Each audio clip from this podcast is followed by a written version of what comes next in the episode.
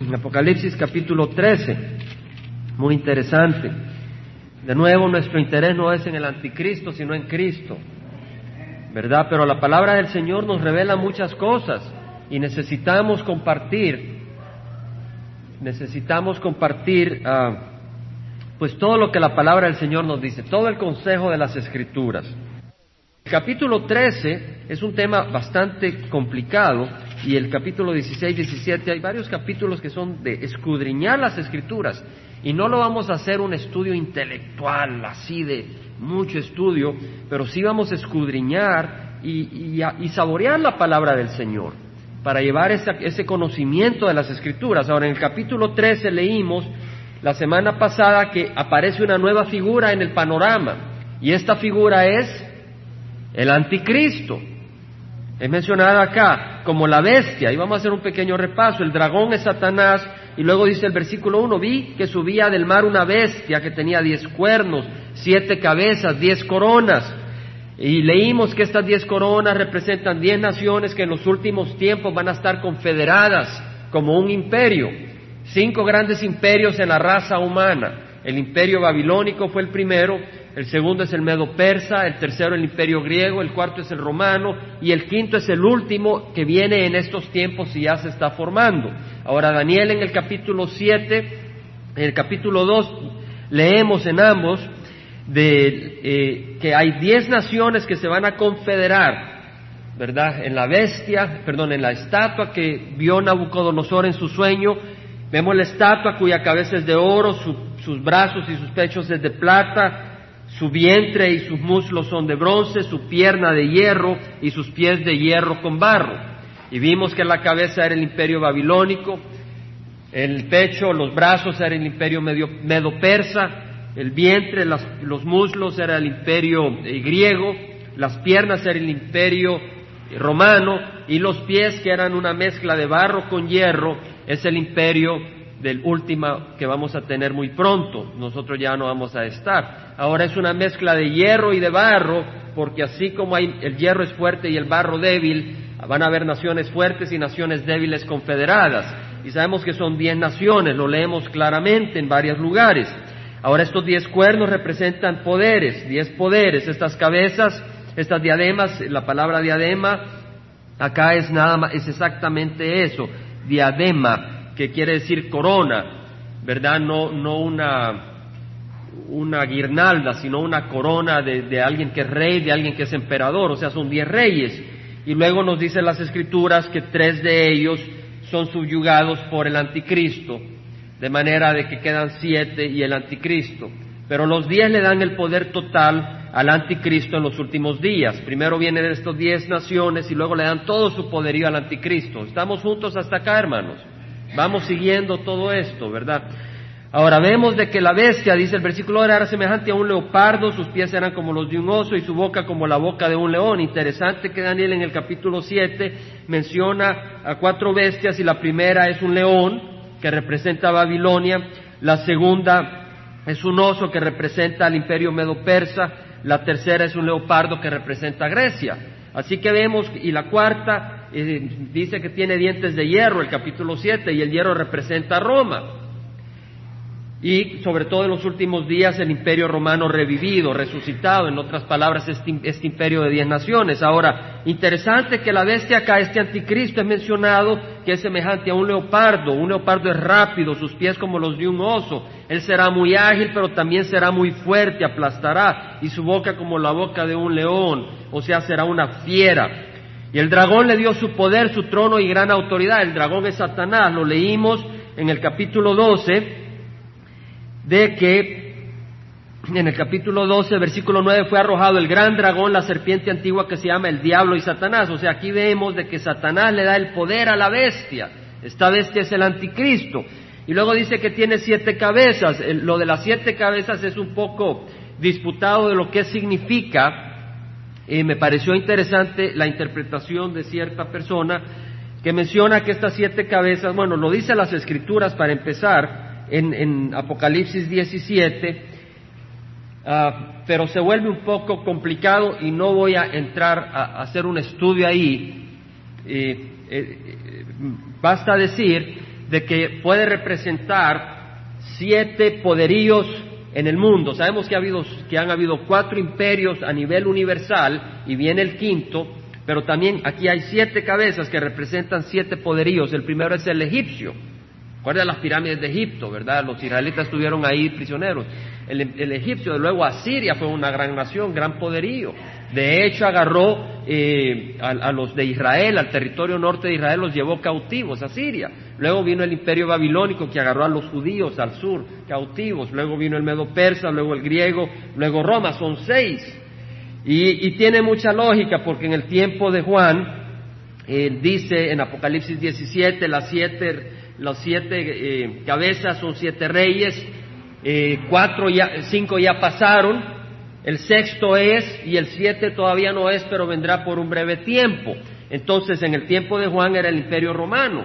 Así que era probable, era muy posible. Primero era eh, Egipto, luego Asiria, luego eh, Babilonia, luego Medo Persa, luego Grecia y luego Roma. O sea que Roma era el sexto, la sexta cabeza. Y luego venía la séptima, que es el anticristo. Pero después dice que es que, de hecho, en el 17 dice y la bestia que era y no es es el octavo rey, es uno de los siete, en el sentido de que estos siete, el séptimo es esta confederación, pero le dan el poder al octavo, que es el anticristo, ¿verdad? Y, es uno de los siete en el sentido que es uno de este, de este grupo de, de, poderíos que se han levantado a través de los tiempos y su servidor, yo creo personalmente que han sido eh, poseídos satánicamente, de manera de que cuando Juan dice, y, la otra, cuando Juan dice en el capítulo 17, y la bestia que era y no es, es el octavo rey, es porque creo que se está refiriendo a, a un demonio que posee a estos distintos poderíos, a estos, a estos distintos reyes, y el sexto, eh, aunque Roma todavía estaba ahí, el rey mencionado ya había pasado, probablemente era Nerón, ¿verdad? Que fue un, terrible César, ¿verdad? Un terrible emperador, ¿verdad? Quemó Roma, ¿verdad? Y le echó la culpa a los cristianos y hubo una gran persecución.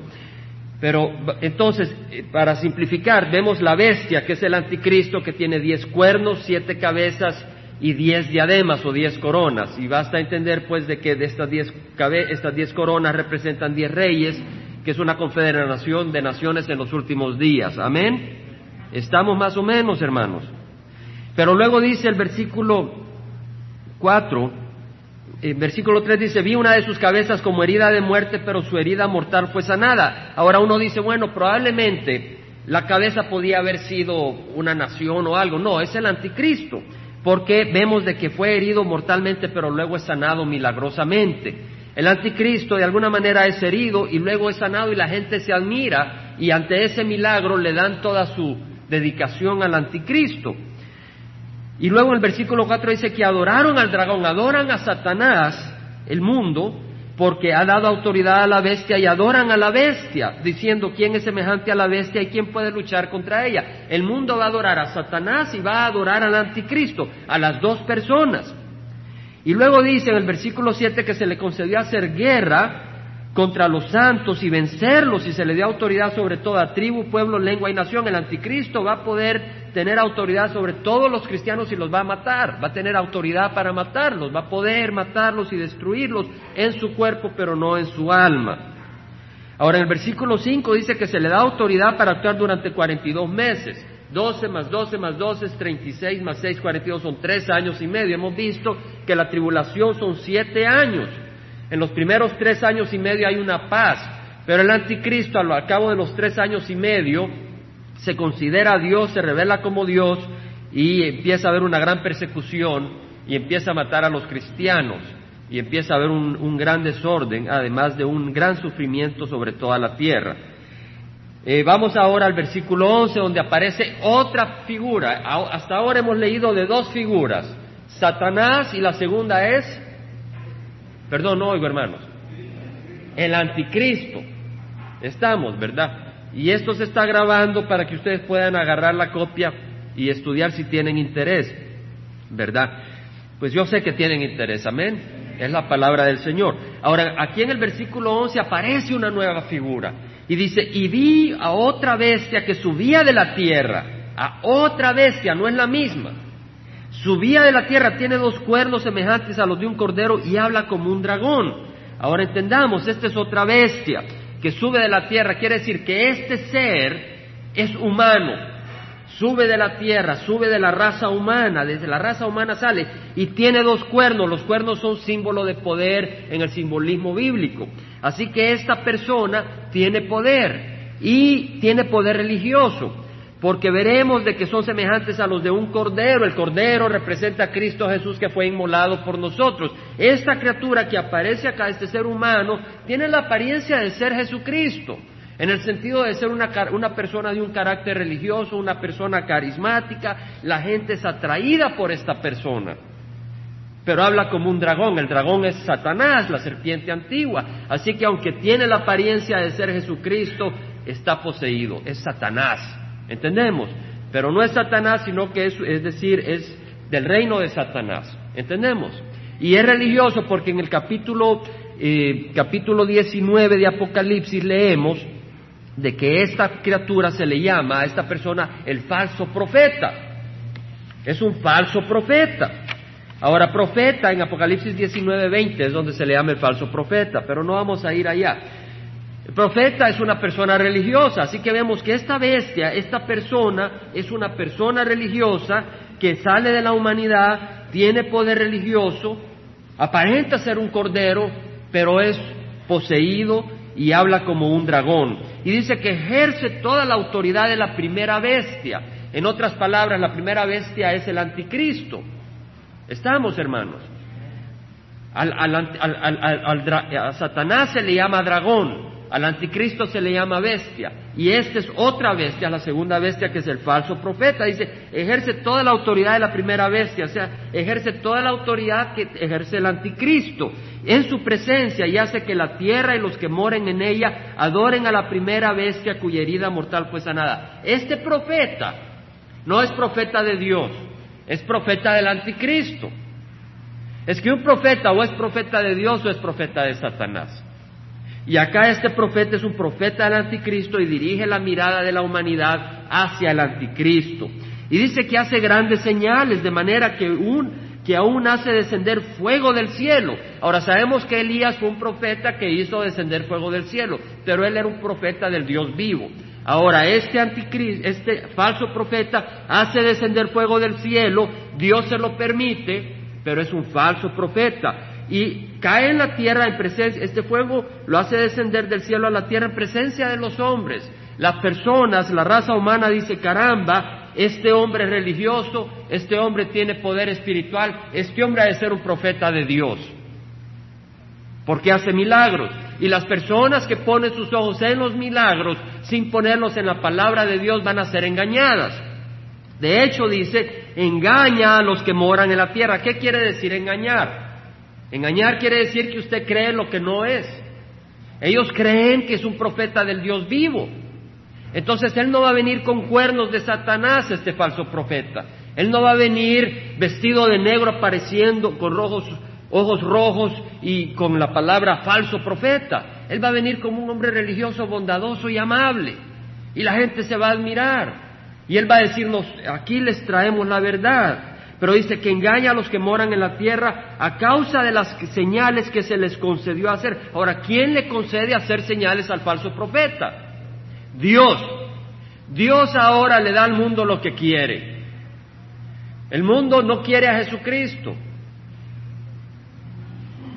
Y entonces le da un profeta cortado al estilo de lo que el mundo quiere. El mundo quiere vivir en oscuridad, no quiere vivir en luz. Sí, del mundo hay muchos que son hijos de la luz y salen del mundo. El Señor dice, salid de ellos, salid de la tierra de idolatría. Pero el Señor nos deja en el mundo para hacer luz y sal. Ahora dice, que a causa de las señales que se le concedió hacer en presencia de la bestia, engaña a los que moran en la tierra y diciendo a los moradores de la tierra que hagan una imagen. Interesante, Jesucristo nunca nos dijo que hiciéramos una imagen, pero este falso profeta le dice al mundo, hagan una estatua de la bestia que tenía la herida de la espada y que ha vuelto a vivir. Vemos pues que esta bestia es un ser humano porque tiene una herida de, de, de arma de espada. Puede que acá la espada represente un arma de fuego. Y dice que se le concedió dar aliento a la imagen de la bestia. El, falso profeta tiene poder para que esta estatua empiece a hablar. Puede que sea una estatua, puede que sea una imagen en un cuadro. Creo yo que tal vez lo más probable es una estatua. Y empieza a hablar la estatua y empieza a herir y dar muerte a todos los que no adoran la imagen de la bestia. Ahora es interesante por qué Dios manda a, esta, a este falso profeta, le da la autoridad que pueda hacer que una ídolo hable. Y lo hemos leído en segunda Tesalonicenses, el Señor Jesucristo nos dice, venid a mí, Él nunca dijo, venid a mis milagros. Él nunca dijo, venid, segunda de Tesalonicenses 2, 7, el Señor Jesucristo nunca dijo, venid a ver mis señales, él siempre llamó la atención a sí mismo y a su palabra. Él dijo, la carne para nada aprovecha, las palabras que yo os he hablado son espíritu y son vida. Es la palabra de Dios la que, nos, la que es nuestra ancla, es la palabra de Dios la que es la roca sobre la cual nosotros debemos de estar establecidos. Y en el versículo 9 vemos de que el inicuo, este anticristo, cuya venida es conforme a la actividad de Satanás con todo poder y señales y prodigios mentirosos. El anticristo viene con todo poder y señales, viene con señales, milagros y con todo engaño de maldad para los que se pierden, porque no recibieron el amor de la verdad para ser salvos. Por eso, hermanos, yo siempre les invito a amar a Cristo y a su palabra. En el, camino del Señor hay milagros. En el camino del Señor, si caminamos y hemos recibido a Cristo, vamos a ver muchos milagros de distinto tipo. Pero no vengamos por los milagros, vengamos por Jesucristo. Y al caminar con el Señor Jesucristo, estamos caminando con la verdad. Pero aquellos que se interesan por los milagros, y únicamente por eso y sigan los milagros, dice que Dios les, les enviará un poder engañoso para que crean en la mentira. En otras palabras, Dios les está enviando al falso profeta. ¿Entendemos, hermanos? Dios lo está permitiendo para que crean la mentira porque es el fruto del corazón de ellos que han rechazado creer la palabra de Dios. A fin de que sean juzgados todos los que no creyeron en la verdad, sino que se complacieron en la maldad. Ahora, hermanos, Satanás siempre trata de copiar a lo que Dios hace. En el reino de los cielos tenemos tres personas principales. Y ustedes saben quiénes son, ¿verdad, hermanos? Y son Dios Padre, el Hijo y el Espíritu Santo. Y sabemos de que Jesucristo es adorado. Y sabemos que el Padre es adorado. Y dice el Señor que cuando el Espíritu Santo venga hablará de quién? De Jesucristo. Entonces tenemos la Trinidad donde Dios envía a su Hijo y el Hijo envía al Espíritu Santo y el Espíritu Santo dirige la vista del mundo hacia el Hijo. ¿Cierto? Bueno, el, el Satanás hace algo equivalente. Tenemos a Satanás al anticristo y al falso profeta. Tres personas. Vemos una trilogía, una trinidad satánica. Y Satanás le da todo su poder al anticristo. ¿Cierto? Y vemos que el falso profeta, ¿a quién dice que adoren? Al anticristo. Así como el Espíritu Santo dirige nuestra mirada a Jesucristo, el falso profeta dirige la mirada del mundo al anticristo. Y vemos de que el falso profeta hace grandes obras de poder, hace que la, que la imagen hable. Y sabemos que el Espíritu Santo hace grandes obras de poder, lo vimos en Pentecostés y sigue ocurriendo. Entonces vemos de que eh, Satanás y su, Trinidad es, una, es un trama que Satanás hace para tratar de eh, traer destrucción al mundo. Vemos el paralelo, hermanos. Podemos ver cómo la Biblia es clara cuando podemos escoger todas estas cosas y ver el diseño que está detrás de las cosas. Vemos el diseño y el plan de Satanás acá. vemos que está el, Satanás, el anticristo, el falso profeta, un paralelo a, lo que Dios ha establecido. Vemos que hay un ser inteligente detrás de esta obra satánica. Y nuestra lucha no es contra sangre y carne, más contra potestades, contra principados, contra los poderes de este mundo. ¿Cierto? Son principados, son, eh, eh, como nos dice en Efesios, la palabra del Señor, Fortaleceos en el Señor y en el poder de su fuerza. ¿Mm? Dice, fortaleceos en el Señor y revestidos con toda la armadura de Dios para que podáis estar firmes contra las insidias del diablo, contra el plan de Satanás. Satanás es un ser inteligente que tiene un plan para destruir al pueblo de Dios y para que muchos no vengan a conocer a Cristo. Hermanos, si esta iglesia es parte de lo que Satanás ataca, y esta iglesia está formada no por edificios, sino por personas, y nosotros somos centros que Satanás y sus demonios quieren atacar de distintas maneras, y tenemos que mantenernos en oración, y tenemos que mantenernos en vigilia, humildes, buscando la cara del Señor, porque la lucha no es contra sangre y carne, mas contra principados y potestades. Y vemos en el versículo 16, pues, de que este falso profeta hace que todos, pequeños y grandes, ricos y pobres, libres y esclavos, se le dé una marca en la mano derecha o en la frente. Una marca. ¿En dónde, hermanos? En la mano derecha o en la frente. No dice en la mano izquierda, dice en la mano derecha o la frente. Muy interesante. Y que nadie puede comprar ni vender sino el que tenga la marca. Nadie va a poder comprar. Imagínense que usted no pueda comprar leche para sus hijos, que usted no pueda comprar pan, frijoles, gasolina. Y si usted tiene un negocio, usted no va a poder vender a menos que tenga la marca de la bestia. La marca que es el nombre de la bestia o el número de su nombre. ¿Qué quiere decir eso? Pues que este anticristo va a tener un nombre, como cualquier ser humano, y su nombre no va a ser anticristo. Y va a tener un nombre, pero en, en, periodos antiguos, en tiempos bíblicos, los nombres, las letras tenían número. La letra A era el número uno, la letra B el número dos, la letra C el número tres. Entonces usted agarra un nombre y a cada letra le pone un número y lo suma y usted obtiene un nombre, el número de un nombre. Y yo, he leído y he oído de nombres. Creo que Arrigan decía que su nombre representaba el anticristo, esto y el otro.